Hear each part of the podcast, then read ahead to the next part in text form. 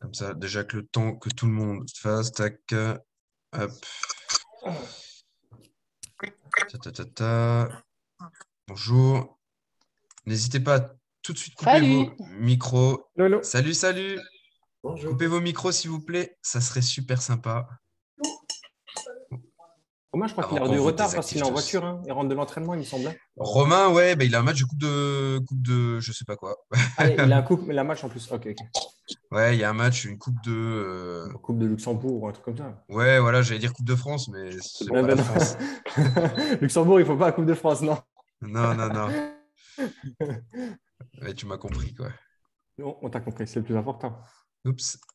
Je vais essayer de pas désactiver ton son comme d'habitude, Seb. Ouais, c'est Euh, pas grave. Comme je désactive le son de- des autres. Tac. Ça nous fait plaisir de voir vos têtes. Alors, n'hésitez pas à mettre les caméras. C'est toujours plaisant. Et euh, en guise d'introduction, en attendant que tout le monde arrive, ce qui serait sympa, c'est dans la petite fenêtre de discussion, bah, dites-nous pourquoi vous êtes là ce soir, s'il vous plaît. Ça pourrait être cool de savoir pourquoi vous êtes là. Pourquoi êtes-vous venu ce soir? Parce que les formateurs sont trop sympas, parce que Nicolas, ça a l'air vraiment d'être un pro.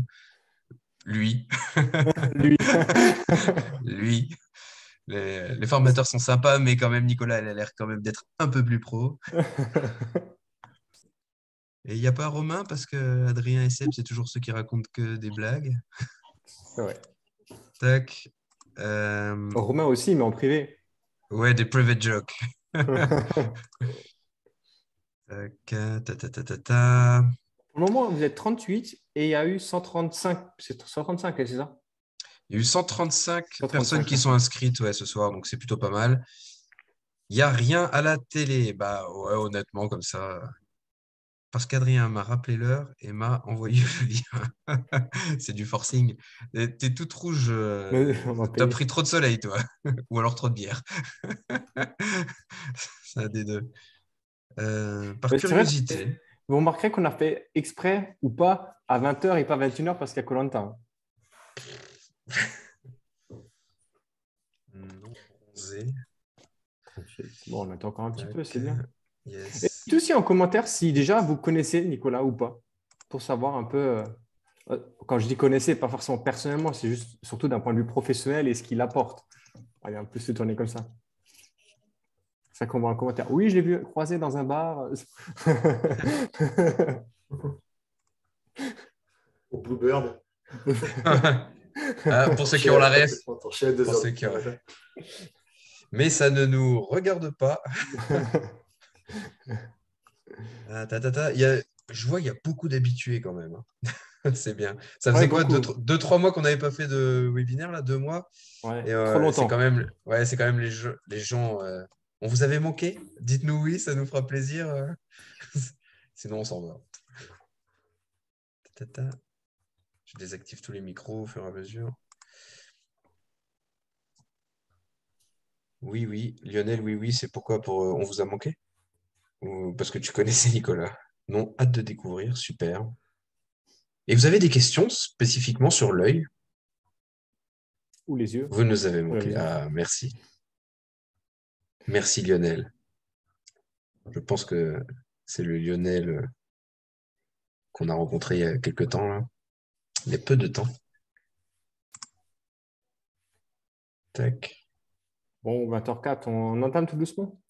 Ouais, 42. on va commencer. un, Je, un tiers, ouais, à peu près. Quatre. je ferai entrer les gens au fur et à mesure. On va essayer.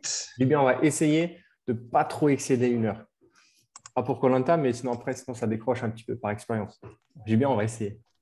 Ah, il y a un orthoptiste euh, dans le groupe. Excellent. Ok. Ouais, Eh ben super. Lundi, j'ai donné un cours à l'école d'autopsie à, à- à Montpellier. Elle me dit Ah, je serai au webinaire. euh. Je dis Mais comment tu as repéré ce webinaire Une élève orthoptiste de l'école de Montpellier? C'est vrai. Il lui reste plus qu'à franchir le pas et devenir une élève de euh, Labo RNP. Ok, bah c'est parti. Je, je pense que tu peux te présenter, Nico. Ah, Et puis après, euh, on voit le reste. Une petite présentation, vu que beaucoup de gens ont l'air de pas trop te connaître. Donc, Allez. euh, rapidement Je- dans ton parcours, je, etc. je- je pitch la présentation habituelle. Euh, oui, donc on parlait d'orthopsie. Je suis orthoptiste de formation. J'ai travaillé 23 ans dans un cabinet d'orthopsie avec une activité libérale à Rodez, la deuxième ville la plus importante de France après Paris. Euh, pour plein de raisons. Pour plein de raisons. Si, si, si. Et, euh, et je ne suis pas véronique. Et, et, voilà, avec une patientèle, je ne sais pas si vous avez déjà eu affaire à des orthoptistes complètement classiques hein, de, de, rééducation, on va l'évoquer tout à l'heure, je pense, de la convergence des rééducations de l'amblyopie, les enfants qui ont un pansement sur l'œil, euh, un peu d'activité aussi d'aide aux ophtalmologistes, et puis euh, au fur et à mesure quelques spécialisations, d'abord dans l'accueil d'enfants malvoyants, et sur le tard d'enfants qui ont ce qu'on appelle les troubles des apprentissages, c'est-à-dire dyslexie, dyspraxie et troubles de l'attention. Et il a fallu que je reprenne les études pour les accueillir, parce que nous, dans la formation initiale, à l'époque, je suis un petit peu plus âgé que Louise, euh, ce n'était pas du tout dans notre formation, donc il a fallu que je reprenne une formation continue euh, en complément de mon activité. Et euh, le sujet m'a tellement passionné que j'ai pu enclencher après des diplômes universitaires un Master 2, et j'étais même parti pour, pour, faire une thèse sur le sujet, tellement il était passionnant, il est toujours d'ailleurs. Et en fait, en parallèle de cette, de cette reprise universitaire, j'avais été contacté par une start-up de Montpellier qui nous avait demandé à certains exercices, à certains orthoptistes d'écrire des exercices et de, pouvoir les mettre sur un, sur un hub, sur Internet, que les gens puissent s'entraîner à distance euh, des exercices d'orthopsie. Et en fait, le projet n'a jamais abouti et nous, on est resté un petit peu avec nos, exercices sous la main. Et, euh, et, en fait, euh, tout simplement, euh, en regardant des, matchs et, en réfléchissant, je me suis dit, mais ça se trouve, il y a, certainement la possibilité de, de, de, de projeter ce qu'on est en train de faire dans le cadre de la rééducation pour l'optimisation. C'est-à-dire que l'orthoptiste, son, son, son, rôle, c'est de, de, normaliser en tout cas des, résultats qui sont en dessous de la norme. Et en fait, on se rendait compte que des fois en rééducation, on allait plus loin que la norme. Et bah, l'idée est venue comme ça, c'est-à-dire bah, ces process qu'on a, a développés euh, en rééducation et en, et en voyant un petit peu comment des enfants chez qui ça dysfonctionnait trouvaient des, des compensations. Mais des fois, en fait, ça, faisait, ça avait des résultats euh, extraordinaires. Je me suis dit, bah, ça peut peut-être intéresser certains secteurs d'activité euh, d'utiliser ces process. Sauf que nous, les rééducateurs, on n'est pris en charge que dans le cadre de la rééducation, on n'est pas pris en charge dans le cadre de la prévention, le, dans le cadre de l'optimisation. Et du coup, euh, il a fallu créer un, environnement, à terme une société, pour pouvoir euh, euh, proposer ce qu'on propose, c'est-à-dire un, programme informatique, un logiciel qui, reprend ben, plusieurs exercices de plusieurs paramètres de la vision. Donc, je pense qu'on pourra, ça peut être des sujets un petit peu le côté multiple et pluri, euh, plurifactoriel de la vision. La vision, c'est pas que quand je vais chez l'ophtalmologie, j'ai 10 dixièmes, c'est plein de choses, la vision. Et, euh, et, voilà, donc du coup, la plupart du temps, on a des résultats normaux sur des, sur des, sur des paramètres, et dans certains cas, bah, ça vaut peut-être le coup d'avoir des résultats au-dessus de la norme. Donc voilà, un petit peu mon parcours, ce qui m'amène devant vous, et, euh, et donc cette, cette, ce parcours de, de, la rééducation, de la spécificité de l'orthopsiste, à l'optimisation, parce que dans certains cas, ça vaut le coup d'être optimisé. Et c'est bien de faire un, un petit euh, webinaire sur ce sujet, parce que comme tu le dis, on se résume souvent à bah mais je suis allé euh, chez Ophtalmo, j'ai 10-10, ou alors euh, ouais, j'ai un défaut de convergence. Et on va rarement plus loin en termes de vision, alors que ça reste très euh, limité de parler que de ça finalement. Oui, mais c'est un peu la base quand même, euh, la vision et la, convergence. Ce sont des choses qui sont, on va dire, qui font le domaine de l'organisme, l'organique, je ne sais pas comment on dit. L'acuité visuelle, c'est la, la base. Hein. Je suis surpris, des fois on est assez surpris du, de voir qu'il y a des sportifs de niveau qui n'ont pas la correction optique qu'ils devraient avoir. On a repéré des fois des, sportifs qui voyaient bien d'un œil, pas de l'autre, euh, des daltoniens, on a repéré plein de choses, des problématiques de convergence. Alors il y a des choses qui se compensent, qui se corrigent, qui se rééduquent, d'autres qui sont inexorables. Mais l'idée, c'est quand même, de, avant de penser à optimiser, euh, bah, c'est d'être sûr déjà qu que tout est OK au niveau organique. C'est-à-dire qu'on propose quand même, avec les structures avec qui on collabore, qu'il y a un état des lieux euh, total au niveau de la vision. C'est-à-dire qu'on est généralement en relation avec un ophtalmologiste, avec un orthoptiste du coin pour que tout soit euh, OK au niveau organique, encore une fois, pour qu'on puisse, on travailler dans le fonctionnel. Parce que tout ce qui va être visio-attentionnel, euh, même postural, on est, dans l'ordre du fonctionnel. Mais il faut être sûr que tout, soit OK en amont. Donc le 10 dixième est important, les problématiques de convergence sont importantes. On pourra, éviter, on pourra évoquer un petit peu les, différentes pistes d'origine de, problématiques de convergence. Et, après, on rentre dans le fonctionnel, on rentre dans ce qu'on appelle le visuel attentionnel, le neurovisuel, où là, comment va le cerveau va pouvoir analyser une information visuelle, comment on va la traiter, comment on va la prioriser et comment derrière on va faire une, activité motrice la plus pertinente possible. On a fait un peu le pont avant euh, par rapport pardon, aux différentes qualités visuelles, on va appeler ça comme ça, si ça te parle. Euh, quelles sont justement ces, ces, ces, différentes catégories et, Parce que finalement, après, dans ton approche, tu as, tu as une approche qui est plus centrée sur une qualité ou tu englobes un petit peu le tout? Je ne sais pas si ça te parle ce que, ce que je dis. C'est le, le, mot qualité. En fait, je ne sais pas si on peut trouver des bons mots. J'ai vu passer sur les réseaux sociaux l'autre jour compétence, qualité. J'ai un petit peu mal avec ces mots-là parce qu'en fait, euh, il y a des choses, encore une fois, qui sont de l'ordre de, la. Il y a des définitions, en fait. Chaque mot a des définitions. Et des fois, quand on sort de ces définitions, c'est compliqué parce qu'après, on ne va pas parler de la même chose et on ne va pas se comprendre, en fait. Donc, euh, les choses sont très, très simples en plus. Des fois, on cherche midi à 14 heures. Euh, pour que le cerveau puisse traiter une information correctement, euh, il faut qu'elle lui arrive de la manière la plus nette possible. Donc, il faut voir net. Il faut voir des deux yeux parce que le cerveau va traiter deux informations, une de chaque œil, et il va les superposer. On va avoir ce qu'on appelle une vision monoculaire. Euh, le cerveau est fainéant. Et si ça ne, va pas, en fait, si, l'information ne, va pas, il va traiter qu'une partie, en fait. Automatiquement, il y aura une conséquence derrière. Donc, la base, c'est de voir net, sans trop d'efforts. C'est-à-dire que si on a besoin d'une correction optique, il faut la corriger. Si on ne peut pas, dans une activité sportive, euh, avoir la correction optique, bah, c'est déjà essayer de l'avoir le plus possible de temps en amont pour que quand on a notre activité, on éventuellement puisse s'en passer. Autre chose importante, c'est la coordination des deux yeux ensemble. Euh, encore une fois, le cerveau va traiter deux, deux, informations, donc il faut que les deux appareils photo soient coordonnés. Donc là, on va rentrer dans ce qu'on appelle la motricité. Euh, la motricité, je vais regarder sur le côté, je vais regarder en haut. Euh, là, je viens de le faire en regardant en haut, j'ai bougé la tête, ce qui fait que tout ça, c'est intriqué. C'est là qu'on va se rendre compte que ben, les yeux, ce n'est pas, pas tout seul. Autour des yeux, il y a une tête, en dessous de cette tête, il y a un cou, et en dessous, il y a un corps. Et que tout a un impact. Chaque mouvement que je vais faire va avoir un impact sur le reste du corps. Donc, encore une fois, si on veut être le plus pertinent possible, il faut maîtriser au mieux les mouvements oculaires. Donc, quand ça dysfonctionne, on va chez l'orthoptiste. Si la convergence ou la divergence dysfonctionne, on va chez l'orthoptiste. Si on pense que ces mouvements oculaires ne sont pas pertinents pour l'optimisation, pour avoir quelque chose d'optimal, on n'est pas dans le cadre de la rééducation, dans le cadre de la, maîtrise, en fait. Et là, il y a, un travail qui, à mon avis, est très intéressant aussi, parce qu'on va essayer aussi. Parce que là, il y a un champ d'action aussi. Euh, il y, a, très peu de travaux là-dessus. C'est euh, euh, quels sont les mouvements les plus pertinents quand on prend une information visuelle? Euh, Combien de temps c'est plus pertinent de regarder quelque chose Là, on est, après euh, dans un niveau déjà au-dessus. Voilà.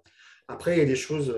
la vision des couleurs est importante, la vision des contrastes est importante. Il y a beaucoup de sportifs qui vont décrire que dans un certain environnement, quand on est entre Micha et chien, ça, je crois que c'est comme ça qu'on dit, ou quand le soleil commence à baisser ou qu'il y a trop de lumière, il y a des sportifs qui vont être gênés. Euh, donc l'idée, c'est aussi de, faire attention à ça et euh, peut-être proposer des solutions par des filtres teintés, des, filtres, des filtres jaunes, des filtres, teintés. Voilà. Des pistes de, compensation. Voilà, donc l'idée, c'est d'être dans les meilleures conditions possibles pour après passer au niveau dessus. Là, on est sur des tâches cognitives, hein. c'est vraiment ce qui va se passer dans le cerveau.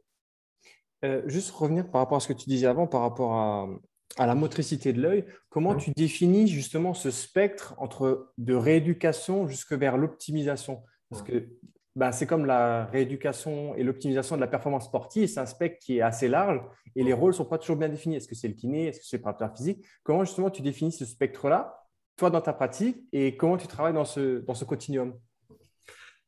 Il y a un cadre légal, c'est-à-dire qu'il y a si, y a un dysfonctionnement, c'est de l'ordre de, enfin, c'est de l'orthopsie, c'est l'orthopsie, mmh. euh, c'est notre activité, notre métier a été créé pour ça, c'est euh, la, motricité, la motilité, la convergence, la divergence. Donc, s'il y a un dysfonctionnement, ça appartient entre guillemets à, l'orthopsie.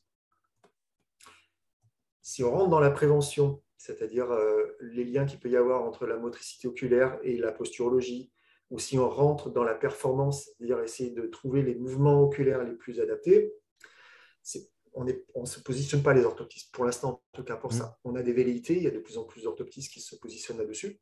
C'est pertinent parce qu'on a les compétences de rééducateur, donc euh, à un moment donné, on va se dire, bah, j'ai aussi les compétences pour la prévention et puis pour l'optimisation. Pour autant, la nature a rendu vide. Et effectivement, il y en a qui ont déjà repéré qu'il y avait un intérêt à travailler ce type de, cette spécificité de la prise d'information visuelle. Voilà. Donc, euh, effectivement, là, il n'y a plus de cadre. On ne peut pas interdire quelqu'un à travailler la vision. La question, c'est après, euh, ben, il vaut mieux que ce soit quelqu'un qui soit formé, qui connaisse en amont euh, les problématiques qu'il peut y avoir. On peut, parler de la convergence, notamment la problématique que ça peut avoir de travailler la convergence. C'est un très bon exemple, je trouve.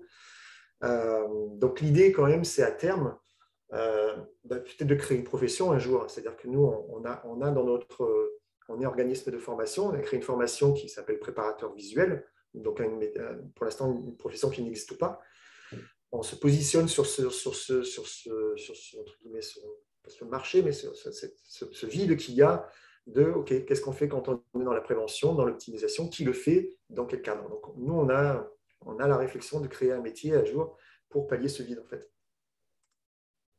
Super intéressant. Merci. mais non, mais c'est vrai. Non, euh, on sait que. je suis rassuré, euh... c'est intéressant, non, mais c'est super intéressant, euh, ça m'intéresse. Euh, tu vois, dans notre formation, on fait vraiment attention et on le répète, euh, surtout au présentiel, de, bien dire qu'on nous, on ne fait pas de rééducation visuelle, tu vois. On fait de l'entraînement, mais en aucun cas on fait de la rééducation. Il ne faut pas se tromper de métier non plus. Et voilà, c'est vraiment à titre préventif.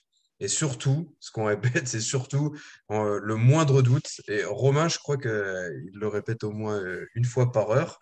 Euh, c'est en cas de doute, c'est tout de suite envoyer vers un professionnel de santé. Parce que c'est bien tu sais, de pouvoir ouvrir le, le champ de compétences des gens en disant bah tiens je suis posturologue tiens je fais un peu de vision je fais un peu de les ATM etc mais il ne faut pas aussi euh, oublier qu'à la base, on est des préparateurs physiques, on n'a pas le droit d'aller toucher ce qui se passe à l'intérieur, euh, par exemple de la mâchoire. Et au niveau des yeux, ben, on peut aussi euh, causer des dommages qui seraient irréparables. Et, donc, voilà, il faut vraiment faire attention là-dessus. Et d'ailleurs, c'est une question qui revient souvent. C'est tous les troubles liés à des problèmes de binocularité, tu vois, de vision non, non coordonnée, etc. Donc, toi, qu'est-ce que tu préconises dans ce cadre-là? Je pas compris la question. Qu'est-ce que je par, rapport, par rapport au problème, euh, les gens qui n'ont pas une vision binoculaire, tu sais. Qui, Alors, si on n'a pas de vision binoculaire, bah, c'est qu'on a un strabisme. Euh, strabisme, c'est-à-dire qu'il y a le parallélisme des deux yeux est rompu, un œil va vers l'extérieur, vers l'intérieur, en haut, en bas. Donc il y a un strabisme. Du coup, ça veut dire euh, que le cerveau va gérer. Euh, il y a une vision qu'on appelle bioculaire, c'est-à-dire que le cerveau va traiter la vision périphérique des deux yeux mais la vision centrale, elle ne sera que celle d'un œil en fait. Donc on va perdre comme ça la vision du relief, notamment la vision de la 3D, on la perd. Euh, après, il y a des sportifs de haut niveau qui ont, qui ont un strabisme, ce n'est pas, pas rédhibitoire. Et là, pour le coup, euh, par contre, c'est un, un, parfait exemple où il ne faut pas s'amuser à vouloir faire travailler les deux yeux ensemble. Parce qu'en fait, on peut déclencher une vision double. Le cerveau, euh, si on s'amuse à lui forcer à faire travailler les deux yeux ensemble, alors que de manière naturelle, il ne le fait pas, on peut déclencher une vision double. C'est le cas, par exemple, avec les lunettes stroboscopiques. Pour prendre un exemple d'optimisation de la performance, certains utilisent des lunettes stroboscopiques. Et c'est un outil qui, dans le cadre de, de, comme ça, qui se voit ou qui ne se voit pas à l'œil nu, peut être embêtant parce qu'il peut, euh, comme ça, imaginons, on cache, il y a un œil qui part, un œil qui est droit. Si la lunette stroboscopique s'amuse à cacher l'œil qui est droit, ça va forcer l'autre à revenir. Il peut y avoir une stimulation qui peut enclencher une vision double. Donc, c'est un outil qui est hyper intéressant mais qui apprend avec des pincettes. Et si on n'a pas cette notion-là, on peut ne pas faire gaffe. En fait. Et on peut se retrouver à déclencher chez un sportif une vision double qui sera à vie. Et là, je peux vous dire que là, c'est procès derrière. Euh, c'est procès. Donc, euh, donc, effectivement, je pense que euh, c'est passionnant parce qu'en fait, on a envie de bien faire. On a envie de bien faire, on a envie d'aider. On a vu qu'on a repéré que je vois plein de témoignages en disant Ah, mais j'ai fait ça, je trouve que mon sportif, il a progressé. Oui, oui, je suis d'accord. Il va progresser parce que tu as pris une composante qui est importante, la vision. Hein, c'est 90% des informations sur un terrain. Donc, le fait de travailler, ah, oui, a priori, ce papier sera mieux. mais voilà, il y a ce côté, on peut faire quelques bêtises, il faut, juste faire gaffe. Et, le parallèle de, de la mouvance en posturologie et, la, méthode Brico, qui sur papier, en fait, nous a rapprochés, notamment avec, avec Laurent Tifounet, euh, ça peut aussi éloigner beaucoup de. Pour peu que la, relation se passe. Comment dire, la, première relation se passe pas bien, ça peut aussi être clivant, euh, notamment sur la problématique de la convergence, en fait. Parce que ça hérisse le poil des orthoptistes de voir que d'autres professionnels utilisent euh, le, test de convergence comme, diagnostic, qu'on nous explique ce qu'on doit faire en plus en rééducation, alors que euh, c'est un test, la convergence, qui pourrait justement rapprocher des métiers et, euh, enclencher la communication, des échanges et du coup rendre passionnante notre activité. Donc, euh, ça a été une des réflexions quand, on a commencé à rencontrer des gens d'IP ou des Laurent, c'est de se dire bon, toi, tu as ton école, moi j'ai la mienne, comment est-ce qu'on pourrait créer des ponts pour au lieu de se. Au contraire, d'aller à l'encontre de ce qu'on veut, qu'est-ce qui pourrait nous rapprocher en fait après, des fois, c'est juste une histoire d'écho, d'échange et de communication comme aujourd'hui. Et c'est beaucoup plus simple. Et connaître, chacun, connaît ses, chacun doit connaître ses limites, tout simplement, et puis euh, savoir référer quand euh, on commence à sortir de notre champ de compétences. Oui, mais si tu ne les connais pas, les limites, si, si, si tu ne sais, pas ah. si tu sais pas qu'un problème de convergence, ça peut avoir dix autres, autres explications que la, le problème postural, si on te dit au départ, mm. insuffisance de convergence égale déséquilibre postural, tu vas le croire. C'est la première fois qu'on te le dit. Et, pas faux, et, pourquoi tu irais chercher une autre explication si on t'a dit que la première fois, il y en avait qu'une en fait? Donc, euh, ouais. les formations qui sont un petit peu du coup euh, raccourcies, euh, ouais. ça, on ne pourra pas lutter contre ça et malheureusement, ça va être sûrement de pire en pire dans le futur. Quoi. J'ai vu une question pertinente là. Est-ce qu'il existe des strabismes très légers au point de. Oui, il a, ce qu'on appelle un microstrabisme. Et effectivement, à l'œil nu, ça ne se voit pas. Il faut, il faut un test bien spécifique pour pouvoir le déclencher. L'orthoptiste averti peut passer à côté d'un microstrabis. Il y a des tests bien spécifiques. On est formé pour ça, pour les repérer. Et ça fait aussi le pont juste avec sa première question. Elle disait est-ce qu'il existe des personnes qui ne seraient pas diagnostiquées comme porteurs d'un strabis Et du coup, on était plusieurs à avoir dit oui, parce que des fois, bah, tu ne le vois pas comme tu viens de dire en fait. Oui, euh, autre exemple aussi qui est assez, assez fréquent, j'en ai repéré, enfin les orthoptistes, on les repère assez facilement, c'est les, les, sportifs qui ont une paralysie oculomotrice et qui vont en fait dans, dans une certaine position de la tête, comme ça, notamment penchée, n'ont pas de strabisme. Et donc toute leur vie, alors moi j'avais repéré qu'Antoine Rigaudot était comme ça, euh, je ne pense pas me tromper, donc il a la tête penchée en fait. Et, ces sportifs-là, ou ces gens, si vous leur mettez la tête droite, le strabisme devient présent. L'œil va vers le haut et un autre va vers le bas. Et que dans cette position, la tête penchée, les yeux sont droits en fait. Donc eux, c'est un strabisme latent qui n'apparaît que dans certaines positions du regard. Euh, et, donc, bien évidemment, si, si vous ne si vous connaissez pas ce type de strabisme, vous allez passer à côté. Mmh. Et là, je regarde du coup tous les gens qui ont la tête penchée euh, devant leur écran sur le Remettez la tête droite pour voir. Et on, est compétent, on est compétent pour repérer justement un, déséquilibre postural, parce que c'est aussi un des signes du syndrome de déficience posturale d'avoir la tête mmh. penchée, du strabisme euh, dû à une paralysie oculomotrice. Nous aussi, on est compétent pour ça, les orthoptistes. Et le défaut postural peut du coup être une solution suite à un problème euh, oculaire ou autre au niveau sensoriel, qui est une adaptation qui pour lui est saine, mais qui ne l'est pas tant, que ça. C'est-à-dire, je me mets comme ça parce que c'est plus sain, je n'ai pas ce strabisme, mais d'un côté, ça a un certain coût, on va dire. Oui, sauf que là, tu n'auras pas de solution, parce que là, la, problématique, elle est justement organique, c'est-à-dire qu'il a cette position, c'est ce qu'on appelle une position compensatrice, hmm. sinon il a un strabisme, ce n'est pas un déséquilibre postural, ce n'est pas, pas, induit par, par une problématique qui vient des chevilles, du bassin, etc. Excellent. OK. Euh, on parlait beaucoup de rééducation là. Du coup, on va revenir un peu sur l'objet, on va dire, de ce qui nous intéresse plus, l'optimisation. Justement, quelle est pour toi, justement, euh, comment est-ce que tu, tu, définirais pardon, la performance oculaire ou la performance visuelle chez un athlète? Qu'est-ce que tu regardes? Quels sont les tests que tu mets en place? Quels sont tes critères pour dire, OK, lui, il est bon dans tes critères, etc. etc. Alors, je, en fait, je me suis, euh, je me suis euh, fié à, ce que j'observais des experts. En fait. Comment font les experts Comment font les experts dans leur domaine? Comment est-ce qu'ils ont appréhendé la, notion de, vision? Et comment, euh, comment ils l'ont travaillé? Et éventuellement quel impact ça a eu sur leur performance? C'est-à-dire que quand j'ai eu l'idée d'iMotion, bah, j'étais voir un petit peu ce que, ce que faisaient les, futurs petits copains. Donc, ça va être des travaux de, de Cheryl Calder qui travaillait un temps avec, avec l'équipe d'Angleterre de, rugby et ensuite avec l'équipe d'Écosse.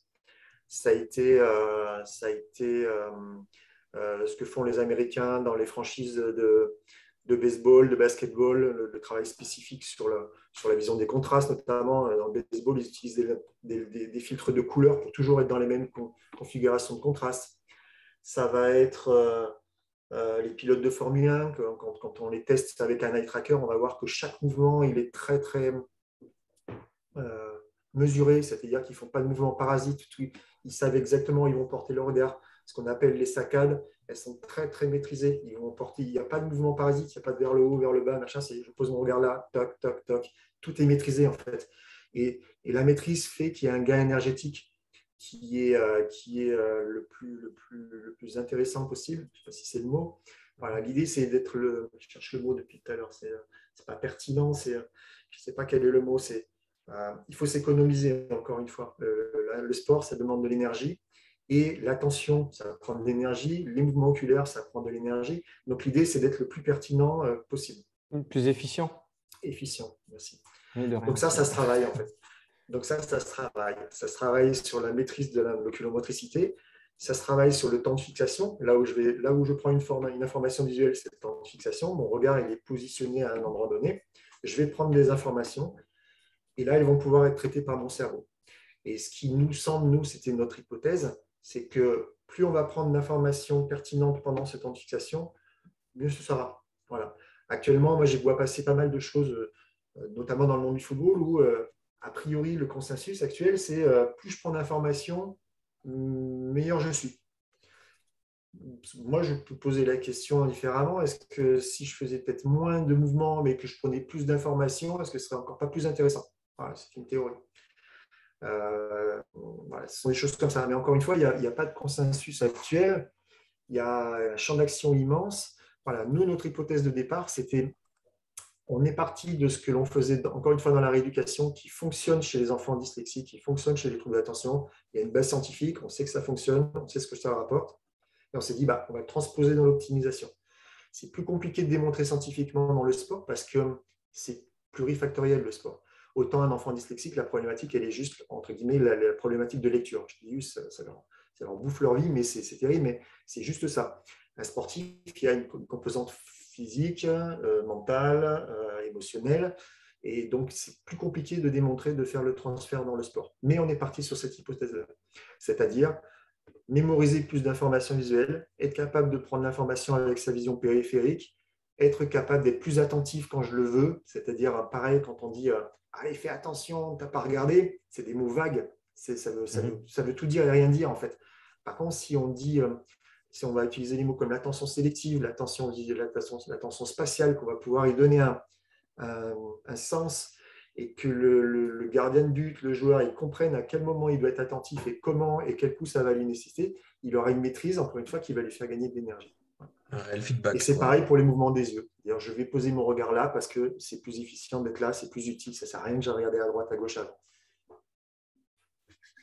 Prends des notes hein, pour, euh, pour moi, parce que tu pas tout ce que tu dis.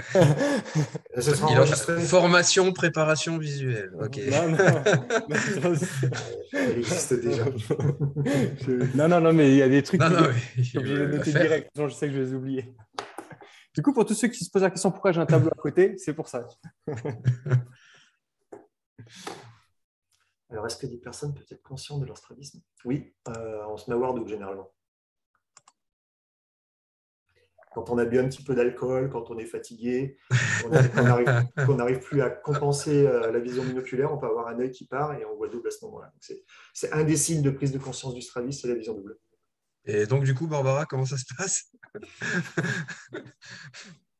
Non, ça va. Simplement demander s'il regarde les, les, films en 3D ou pas. S'il est capable de. Ouais. Ouais, ouais, et encore. Euh, parce que tu sais, on utilise euh, souvent. Euh, sais, je perds mes mots. Euh, le test ah, pour pour regarder justement si tu avais une vision euh, binoculaire. Test de langue. Merci. le test de langue. Euh, ouais, il y a des fois, euh, les gens, même sur le test de langue, ils commencent à percevoir un petit peu les, les, dessins, mais pas forcément bien. On peut compléter en demandant est-ce que quand tu vas au, ciné, tu sais, est-ce que tu vois les films en 3D bien ou pas du tout?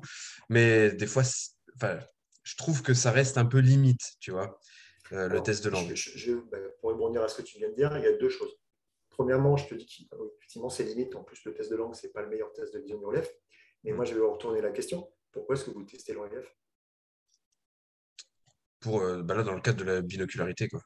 Mais ça vous apporte quoi comme information bah, de savoir si on va continuer à traiter ou pas. Et tout simplement, si euh, ça commence à être particulier là, qu'on après on a des problèmes au niveau euh, sur des tests champ visuel, etc., on se dit tout de suite, bon, nous, on va pas traiter et on va tout de suite renvoyer vers un spécialiste. Ça nous permet de, sélectionner si la personne, elle, va, on va pouvoir faire du travail préventif dessus ou, si on va tout de suite amener la personne à aller voir un orthoptiste qualifié. Ça veut dire que pour vous, l'absence de vision binoculaire empêche l'optimisation, c'est ça? Non, pas du tout. Maintenant, non, en tout cas, nous, on ne fera pas d'entraînement visuel avec lui.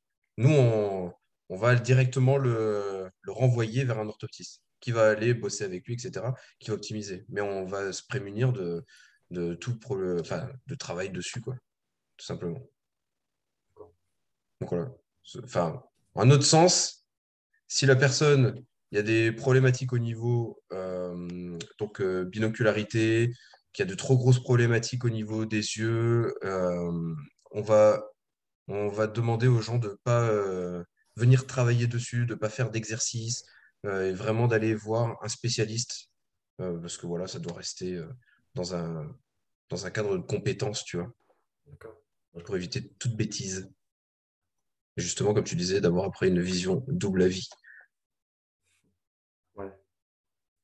Vas-y, mais dis-nous ce que tu en penses. je, voulais, savoir, non, je, en fait, parce que, non, parce que des fois se pose la question, euh, euh, notamment avec les, structures avec qui on travaille, sur la notion de, de, visio-spatial, en fait, de comment je mmh. me situe sur un terrain, moi, enfin, comment moi je me situe, donc là on est sur des notions de schéma corporel, mais comment je me situe sur un terrain, comment je situe mes petits copains sur le terrain par rapport à moi où là, on est sur une, sur une, compétence qui n'est pas la même que celle de la vision en 3D. En fait. C'est pour ça que je voulais savoir si vous aviez bien différencié les deux. Mmh.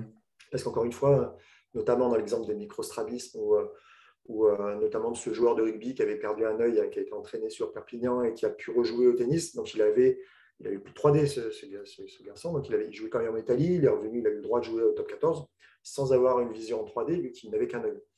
Donc, c'est, ce que ça veut dire, c'est qu'on peut travailler quand même euh, on peut être sportif en n'ayant en qu'un œil. Après, ça n'aide pas. on part quand même avec, avec des difficultés qui n'ont pas les autres, mais, euh, mais il a quand même pu. Donc, euh, non, non, c'est intéressant. Si vous servez du test de langue ou de test de 3D pour, pour repérer des choses, genre, parce que ce qui peut expliquer qu'un test de langue est négatif, c'est je vois bien d'un œil et pas de l'autre, par exemple, sans avoir spécialement Stravis. Je, suis, je suis bien corrigé d'un œil et pas de l'autre. Ça peut avoir un, impact sur, le, sur, la, sur la vision, la vision relief. Donc effectivement, c'est pertinent après de se dire, encore une fois, c'est ce qu'on disait dans l'introduction tout à l'heure, vous faites du fonctionnel, on fait du fonctionnel et qu'on ne fera pas du bon travail si en amont, l'organique, n'est pas prêt. Hmm. Ça, c'est comme la question qui vient, euh, tu fais de la proprioception et le mec, il te dit, enfin, c'est des questions qui sont déjà venues. Ouais, si j'ai pas de bras, si mon client, il n'a pas de bras ou il n'a pas de jambes, comment est-ce qu'on fait? Tu parles avec un déficit, mais tu fais quand même, tu travailles autour. Ce n'est pas, pas parce qu'il n'a pas de bras que tu pourras travailler la proprioception, tu vois, par exemple. Pour la proprioception plus au niveau musculaire. Enfin, pas les yeux en l'occurrence, mais tu vois. ah, il y a des capteurs proprioceptifs dans les bras. Euh, mais non, c'est pour ça que je veux dire. C'est qu'à un moment donné, si, le truc n'est pas bon, bah, c'est pas grave, tu, travailles autour. C'est pas parce que tu as un déficit organique structurel qui tu dis, ah, bah, du coup, je fais rien. Bah, non, tu peux quand même optimiser un petit peu tout le reste. Bah, c'est le principe, c'est que justement, il faut optimiser ce qui reste. C'est le principe. C'est ça. Euh, il y a eu deux questions. Je te laisse lire parce qu'elles sont un peu longues. Mais je pense que ça peut être super intéressant. Bah, je, vais la, je, vais la, lire quand même parce que comme ça, les gens qui auront le replay, ah, bien vu. ils auront la question est-ce qu'il est possible qu'un athlète ait un problème oculaire, par exemple un strabisme, mais qui ne lui pose de problème dans sa recherche de performance? Et qu'en souhaitant travailler dessus pour optimiser sa performance, cela fasse l'effet inverse et le fasse régresser? Là, je pense que c'est un petit peu l'exemple qu'on disait tout à l'heure sur la paralysie oculomotrice où euh, il a un problème oculaire. ça ne lui pose pas de problème parce qu'il arrive à les maîtriser, qu'il sait très bien que s'il va regarder à gauche, par exemple, il va avoir double, donc il va tout, le temps tourner la tête pour ne pas avoir double. Et qu'effectivement, moi, j'ai vu passer dans, dans, dans, ma, dans ma, carrière d'orthoptiste, notamment chez les enfants, hein, chez, les, chez, les, bébés euh, qui, qui, ont cette problématique de naissance, où, euh, où on les repère assez tôt, vers, les 4-5 ans, où il y a des kinés qui ont essayé de travailler sur la position compensatrice de la tête, euh, alors qu'il ne fallait pas, parce que c'était la, la, conséquence. La, vision, la position compensatrice, ce n'était pas l'origine. Donc, du coup, ils étaient délétères, en fait, pour le coup. Donc, c'est un peu pareil dans l'optimisation. L'idée, c'est de, de, vérifier que la position compensatrice est posturale et, non, et non organique. Et là, effectivement, après, on peut travailler si c'est fonctionnel. Mais par contre, si c'est organique, on ne touche pas. Je ne sais pas si ça répond à la question, mais c'est un exemple. Et, deuxième, question, question Est-ce qu'un implant oculaire peut être problématique, nécessite une rééducation oculaire? Est-ce que le champ visuel doit être travaillé? Alors, je ne sais pas ce, ce que c'est qu'un implant oculaire, en fait. Je ne sais pas. Est-ce qu'elle appelle un implant oculaire? Est-ce que c'est. Euh, est-ce que, Morin, du coup, peut préciser? Tac. En attendant, j'en profite. Moi, j'en profite, hein, j'ai toujours plein de questions. Euh, tu parlais beaucoup. Hein, alors, au début, il y a beaucoup de travaux par rapport aux élèves en, difficulté, en 10, etc., etc., difficultés scolaires. Et là, on parle beaucoup de l'œil. Justement, quel est ce lien entre l'œil et justement les processus cognitifs et de performance finalement? Parce que finalement, tu, tu utilises l'œil comme un moyen de. C'est ça? Oui. J'utilise l'œil, j'utilise la vision comme moyen de. Mmh.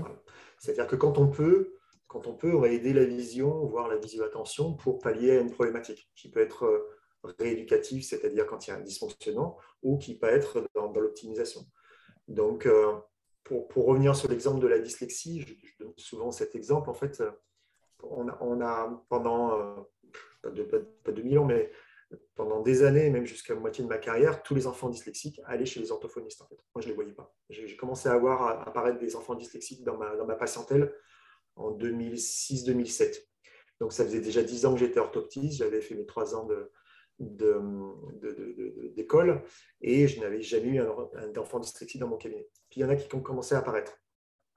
Et je dis, mais pourquoi ils viennent chez moi, ces enfants? Parce que jusqu'alors, on pensait que la problématique de la dyslexie, c'était juste la reconnaissance, en tout cas le lien qu'il pouvait y avoir entre un dessin, un rang avec un trait, et le mhm. son qu'on y donnait, c'est-à-dire le D ou le B en fonction de où est la barre.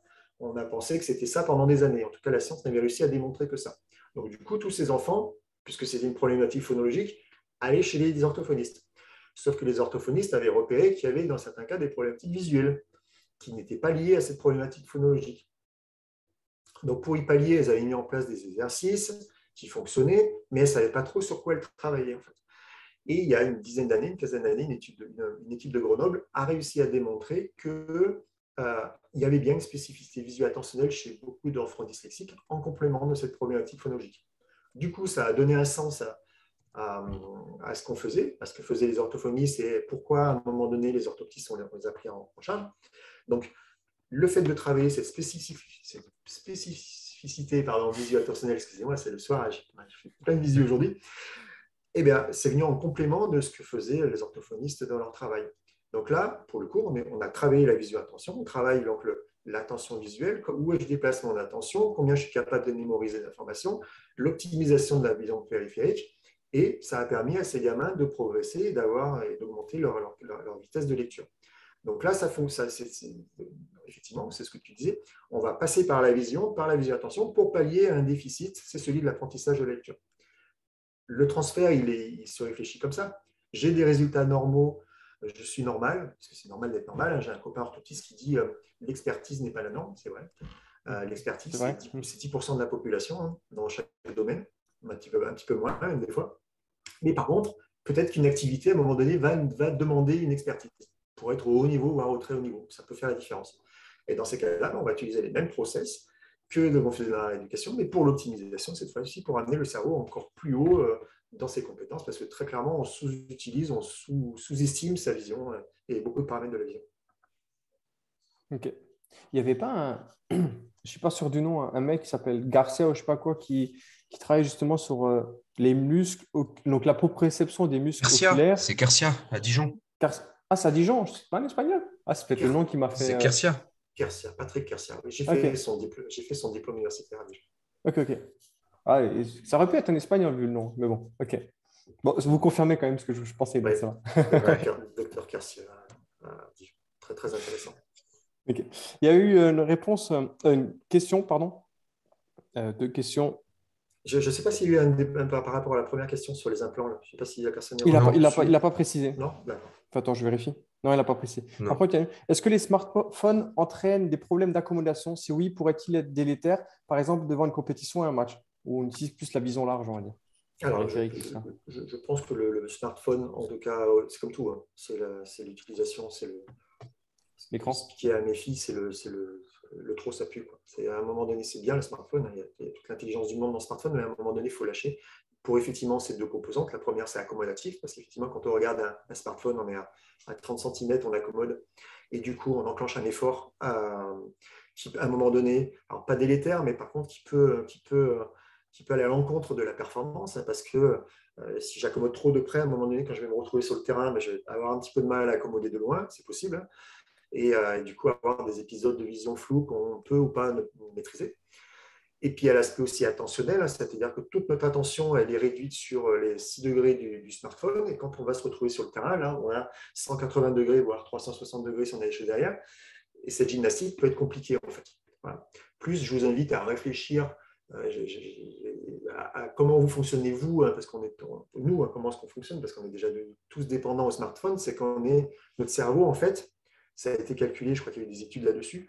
On passe, quand on n'est pas sur notre smartphone, on passe je ne sais pas combien de temps à attendre la prochaine, euh, je sais pas comment on dit, le, prochain, la prochaine notification. Toute notre attention, elle est en plus sur la, future notification. Donc, du coup, tout ça va à l'encontre, bien évidemment, de ce que, ce que va nécessiter le sport de niveau comme attention. C'est évident. Ouais. Il ne faut pas être accro à son téléphone.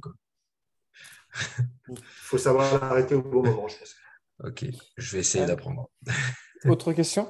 Est-ce que tu corriges pour arriver à 20-15, 20-10, voire 28, soit mieux que 20-20 On parle du fait que le sportif rate du, rate du côté de l'œil qui voit mieux lancer franc basket, par exemple. Est-ce un point que tu prends en compte?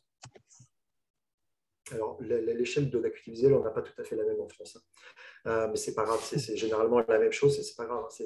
En fait, il, souvent, vraiment dans le sens où tu vas plus loin que l'ophtalmos qui fait juste. Dans la norme, comme ce que tu disais, euh, la performance est hors de la norme. De la norme. et puis tu as raison, c'est complètement subjectif. Pourquoi est-ce qu'on pense que 10 dixièmes, c'est le mieux, alors que c'est 20 dixièmes le mieux? L'être humain peut aller voir jusqu'à 20 dixièmes. Euh, c'est juste anatomique, hein, c'est-à-dire c'est au fond de l'œil, au niveau de la rétine, c'est la séparation qu'il y a entre les bâtonnets et les photorécepteurs, fait qu'on peut avoir une acuité visuelle optimale, qui est déterminée, qui est de 20 dixièmes. On ne peut pas aller plus loin.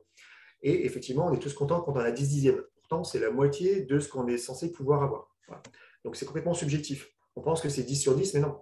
Euh, ce n'est pas une note, c'est un rapport, en fait. C'est un, rapport. Donc, du coup, effectivement, euh, on peut se poser la question, pourquoi, s'arrêter à 10 dixièmes? Nous, on est tenté de dire, les, ortho, les orthoptistes, pas tant l'acuité visuelle euh, optimale que l'on a, c'est surtout l'écart qu'il peut y avoir entre les deux yeux qui peut être problématique. Parce que du coup, il y a un effort. Souvent, l'œil qui voit moins bien va faire un effort pour essayer d'aller à égalité avec l'autre. Et encore une fois, on est toujours dans cette idée de, limiter les efforts au maximum pour être dans la performance. Donc, pour répondre à Katcha, euh, de toute façon, la seule moyen d'optimiser l'acuité visuelle, c'est une correction optique. C'est-à-dire qu'il n'y euh, a, pas d'entraînement pour voir mieux. C'est où je mets des lunettes pour voir mieux ou pas. Parce que sinon, le cerveau, de toute façon, il va chercher la meilleure acuité visuelle possible de lui-même. Euh, donc les gens qui ont 10 dixièmes, souvent, c'est que l'ophtalmo n'a pas été cherché plus loin, n'a pas été à 12, à 14, à 16 ou à 20. Alors la plupart du temps, ils peuvent. Du coup, ça c'est la première partie de la question. La deuxième, c'est cette, cette, notion de, de, de, du côté de l'œil qui voit mieux. Je ne sais pas comment on peut rater comment on peut lancer un lancer franc du côté d'un œil, en fait. C'est ça que je ne me rends pas compte. Je ne vois pas trop la question. Après, il y a des notions de latéralité. On a tous un œil directeur. Euh, pour autant, quand on étudie euh, anatomiquement, il n'y a, pas de base hein, sur, sur, cette notion de directeur. On ne sait pas pourquoi on, on, utilise plus un œil que l'autre, alors que anatomiquement, euh, la moitié de, mon information visuelle de mon va à mon cerveau gauche et l'autre moitié va à mon cerveau droit. sur le papier, le cerveau il est censé utiliser la totalité des deux yeux et effectivement, il a plutôt tendance, de manière fonctionnelle, à un moment donné, en, en utiliser plus un que l'autre. notamment quand c'est statique, mais aussi quand c'est dynamique. Donc ça, je, je, renvoie aux préférences motrices que je ne maîtrise pas, mais c'est un petit peu l'idée. là encore, on rentre dans le fonctionnel et que je pense, moi, que l'intérêt, c'est de, bah, de repérer s'il y a un dysfonctionnement, c'est-à-dire si on n'est pas moins pertinent d'un côté que de l'autre, peut-être le travailler. Mais pour répondre à la question, ce n'est pas quelque chose que l'on fait, nous, les orthoptistes. La plupart du temps, on s'interdit ça et de, privilégier plus un côté que de l'autre, on a tendance à tout travailler. Il a précisé, euh, tu ouais, plus souvent ton lancer franc du côté de l'œil qui voit mieux. Tu fais plus de fautes longs de lignes de tennis à droite quand tu vois moins bien que l'œil gauche. Autre exemple. C'est certainement des, choses qui ont été repérées sur le terrain que moi, je n'ai pas ces informations et du coup, je, moi, je, si je peux pertinent de temps en temps, je, préfère être sur le terrain, voir et effectivement essayer de faire des hypothèses parce que là, j'avoue que j'arrive pas à me représenter un petit peu ce qui, se passe. Euh, encore une fois, pour répondre à cette question-là, je, commence par la base. Je vérifie qu'il voit autant à droite qu'à gauche euh, de manière organique. Et après, dans le fonctionnel, pourquoi est-ce qu'il y a ça? Et aller chercher des pistes d'entraînement. Est-ce que quand il prend une information, euh, euh, son, cerveau va, utiliser plus l'œil droit que l'œil gauche Peut-être. C'est effectivement ce qu'on arrive à repérer des fois dans certains exercices. Mais après, ça s'entraîne, c'est-à-dire qu'on va, on va stimuler autant un œil que l'autre. J'avais encore, une, ouais. encore une question. Ouais, J'en ai, deux, questions. J'en ai, deux par rapport à ce que tu m'as dit. Euh, la première, c'est que tu disais justement, tu, par rapport à un œil par rapport à l'autre, euh, quelle est ta part de travail, on va dire, en binoculaire, donc les deux yeux, versus un œil versus euh, sur l'autre? Et l'autre question que c'était, je ne sais plus, ça va peut-être me venir après. Ah, si, justement, la part justement de l'œil directeur dans ton travail. Est-ce que tu en prends en compte? Est-ce que tu il y a un entraînement spécifique ou pas? Non, non c'est peut-être à tort. Pour l'instant, je dis encore une fois, j'ai peut-être encore trop mon, mes racines d'orthoptiste en moi, mais je m'interdis de faire ça en fait. Euh, on, on, est les professionnels de la vision binoculaire on est les professionnels qui veulent absolument que les deux yeux fonctionnent ensemble. Et du coup, euh, intellectuellement, c'est bête, hein, mais on s'interdit de, faire travailler un œil plus que l'autre ou un œil contre l'autre. Ou, voilà, on essaye vraiment que ce soit, que ce soit coordonné en fait. Ok. Et du coup, l'autre question par rapport à cette part binoculaire versus monoculaire, l'entraînement? Ah, Non, mais justement. Ah, ok, ok, ok. Euh, justement, c'était ça en fait. L'autre question, c'était la latéralité. Et la latéralité, de tu ne pourras rien y faire. Okay, directeur, tu ne pourras pas aller contre. Tu pourras éventuellement changer ta main euh, comme, comme a fait Nadal, mais ton œil, tu ne le changeras pas. Hmm.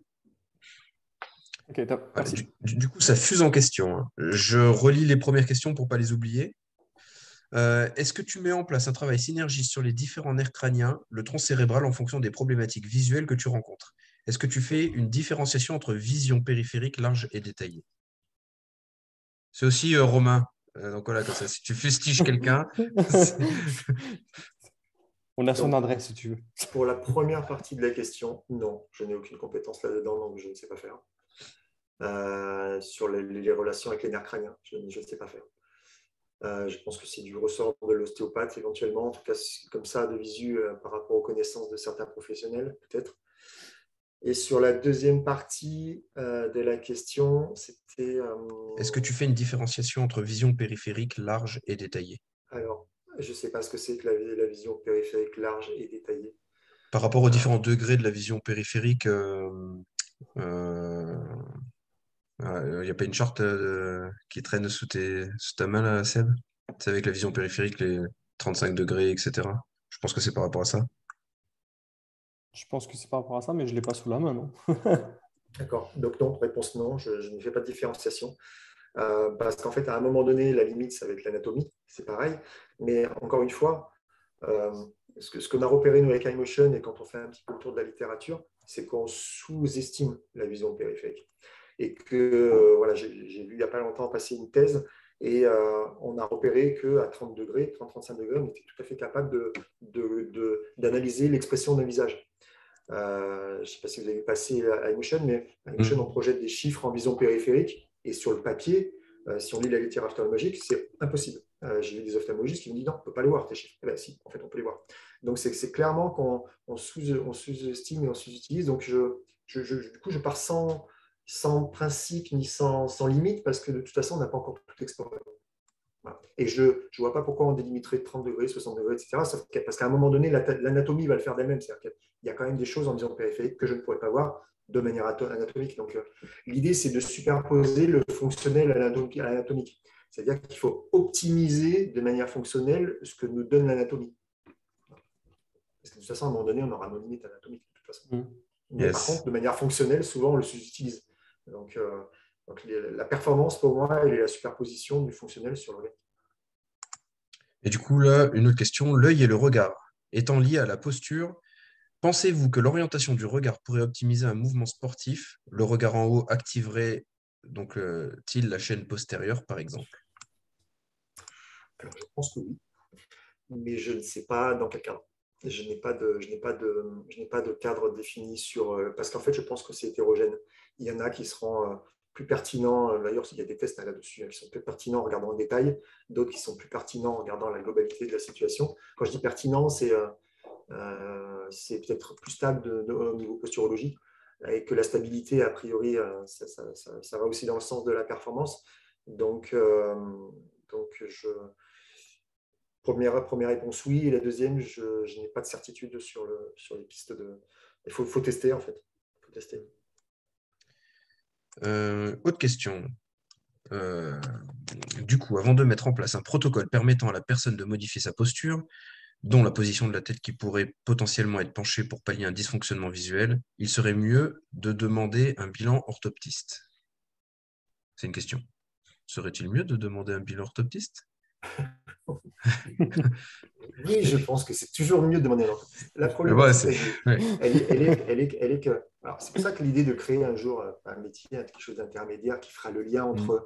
entre le, l'œil et puis le reste du corps. Moi, j'ai juste, c'est bête, hein, mais j'ai mis 10 ans avant de me rendre compte qu'il y avait une tête autour des yeux. Quand on est, nous, on est formé, formaté pour les yeux, la binocularité, comment ça fonctionne, comment est-ce qu'il n'y a pas une paralysie, est-ce qu'un œil diverge. On est focalisé là-dessus. Pour le, le coup de le dire. Et c'est que le jour où on se rend compte, je dis, ah, mince, quand, quand, il tourne la tête, c'est marrant, il, tourne, il bouge la bouche aussi. c'est marrant, il bouge la tête aussi. On se rend compte que tout est intriqué. Et, et qu'on n'est pas formé du tout pour ça. Et encore maintenant, en fait. Sauf que j'ai appris juste, top, lundi, qu'il y avait des, des, formations euh, sur les réflexes archaïques euh, qui sont ouvertes aux orthoptistes. J'ai dit, mais c'est génial. Je dis, pour nous, c'était la sorcellerie il y a, 15, il y a 10 ans, les réflexes archaïques pour les orthoptistes. Maintenant, ça y est, il y a des formations spécifiques. Donc, euh, je, je, pense que je ne sais pas comment va se passer l'avenir. Est-ce qu'il va y avoir une spécialisation des orthoptistes sur l'aspect global du corps et qui va pouvoir, par des relations, par des formations, euh, élargir son champ de compétences?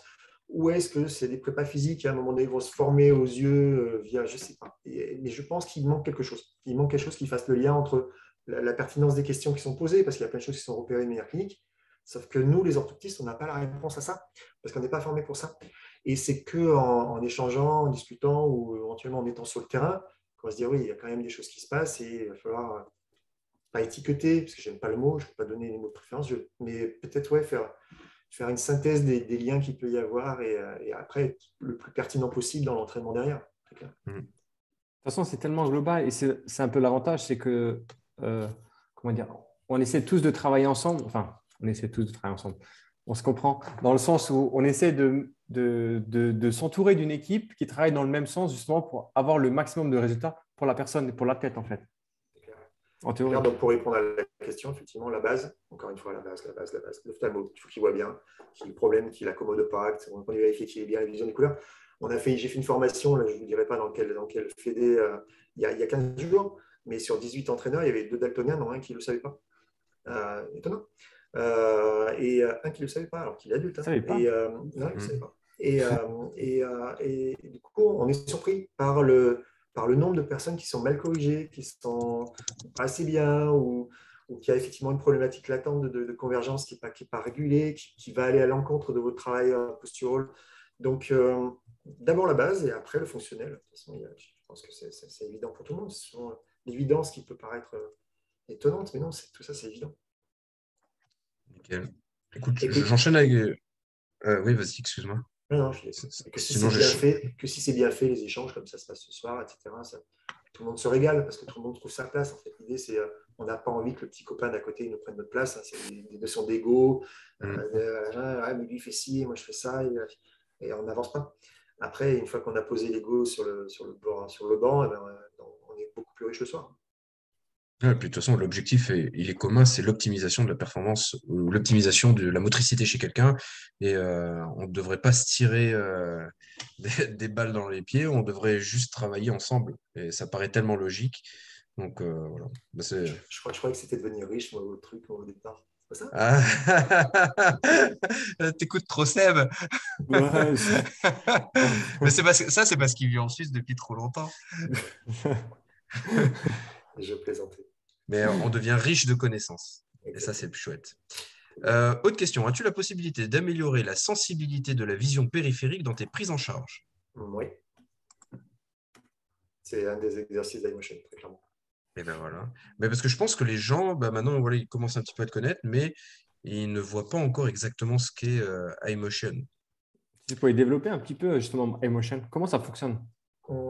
Qu'est-ce que c'est C'est vrai qu'il y a une image vaut mieux que mille mots. Qu'est-ce que c'est? C'est un programme, hein, je vous l'ai dit en introduction, hein, c'est un programme informatique avec des exercices qui va être projeté sur. Euh, on utilise trois technologies actuellement. Alors, de manière historique, le premier, c'était un triple écran. C'est trois écrans incurvés qui sont devant vous. Du coup, on a vraiment cette notion de travailler sur les 180 degrés du champ de vision, euh, avec des exercices spécifiques sur la prise d'information en vision périphérique, d'autres en vision centrale, d'autres où on doit mettre notre attention sur l'ensemble du champ de vision, un exercice où on va maîtriser sa motricité oculaire.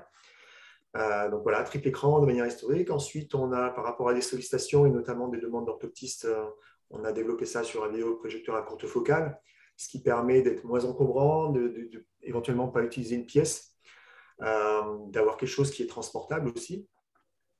Et puis comme c'est à la mode et qu'il y a eu des sollicitations qui étaient pertinentes, on a développé le, programme sur un, casque de réalité virtuelle euh, qui a un vrai champ de vision périphérique, euh, parce qu'encore une fois, je ne voulais pas dénaturer euh, le programme.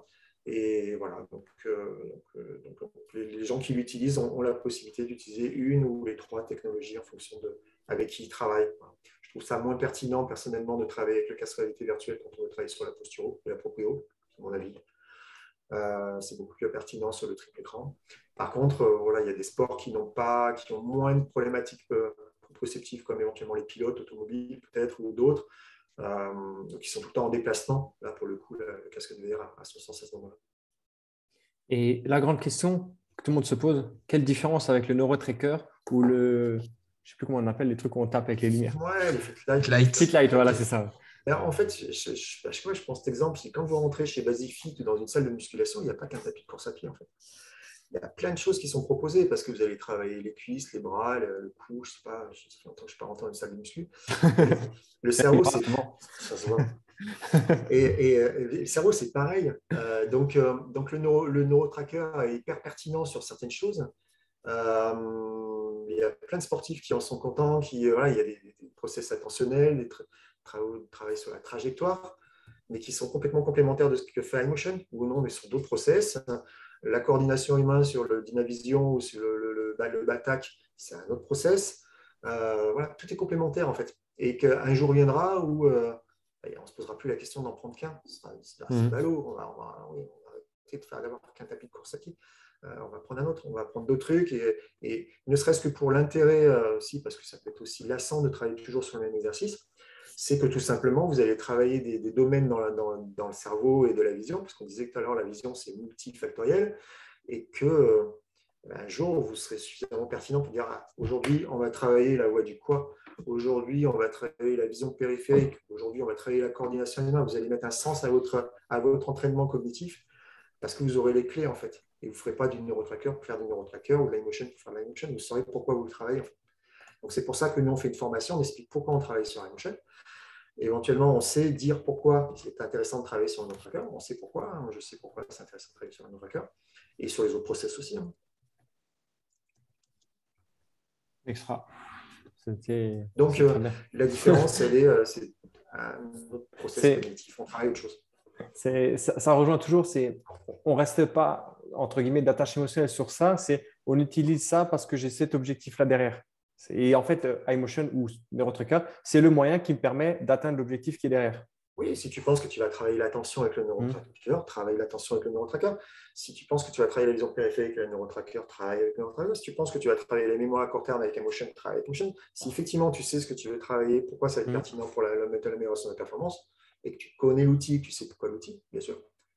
prendre un tournevis pour taper sur un clou, ça va être pas pratique. Donc, il faut effectivement que l'outil corresponde à la tâche que tu veux.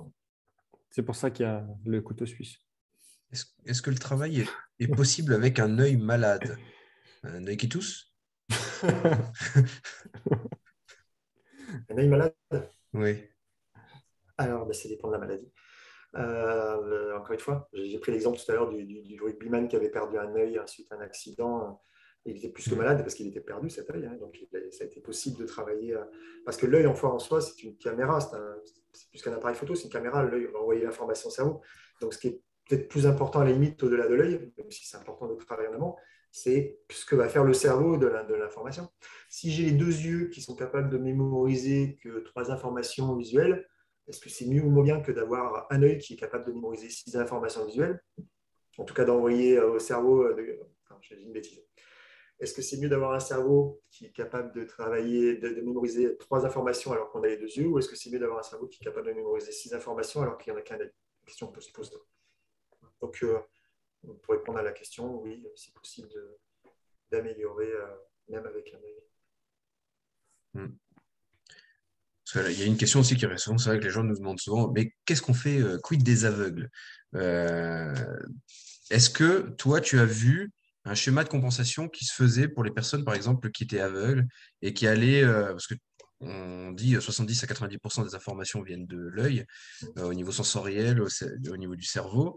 Est-ce que euh, du coup, il y aurait un schéma de compensation qui passerait par, euh, par un autre organe euh? De toute façon, on le voit de manière avec les IRM fonctionnelles. C'est-à-dire quand les, aveugles, en fait, toutes les parties du cerveau qui sont dédiées normalement à la vision vont être utilisées par les autres sens. Donc, il y a une, confirmation anatomique. Donc, oui.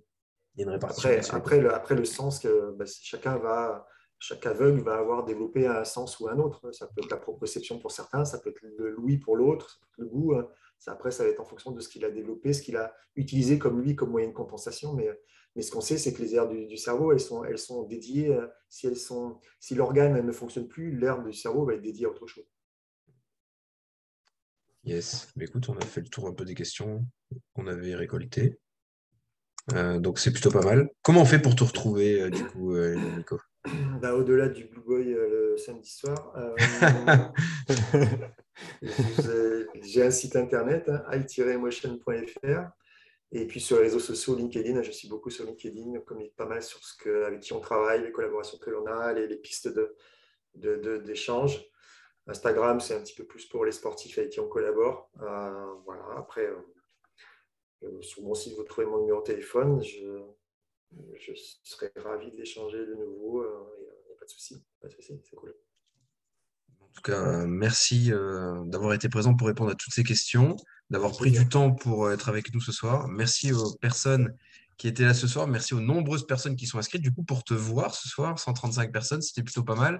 Et, euh, du coup, euh, ce, euh, webinaire, vous aurez accès en replay pour toutes les personnes qui étaient inscrites, pour toutes les personnes qui sont sur notre formation, vous l'aurez en accès sur la formation. Ne marcelez pas à partir de 21h10 euh, pour avoir le lien tout de suite. Euh, laissez-moi juste le temps de le faire. Mais normalement, ce soir, il sera déjà sur la plateforme de formation et vous recevrez d'ici quelques jours le replay par mail. Donc voilà. En tout cas, merci beaucoup, Nicolas. Et puis, je pense qu'on va rester en contact parce qu'il y a pas mal de choses, euh, du coup, euh, sur lesquelles on peut échanger, euh, qui sont des fois plus bah, du coup de notre domaine et d'autres qui sont plus de ton domaine. Et ça peut faire des belles mises en relation, je pense. Ouais, merci pour l'opportunité. C'est un régal. Il n'y a pas de souci. Je serai toujours partant pour échanger. Il n'y a aucun souci. Ok, bah super. En tout cas, ça fait plaisir. À très vite à tous. merci beaucoup. à tout bientôt. Salut, salut. Ciao, ciao. Je dis au revoir, mais j'ai plus de caméra.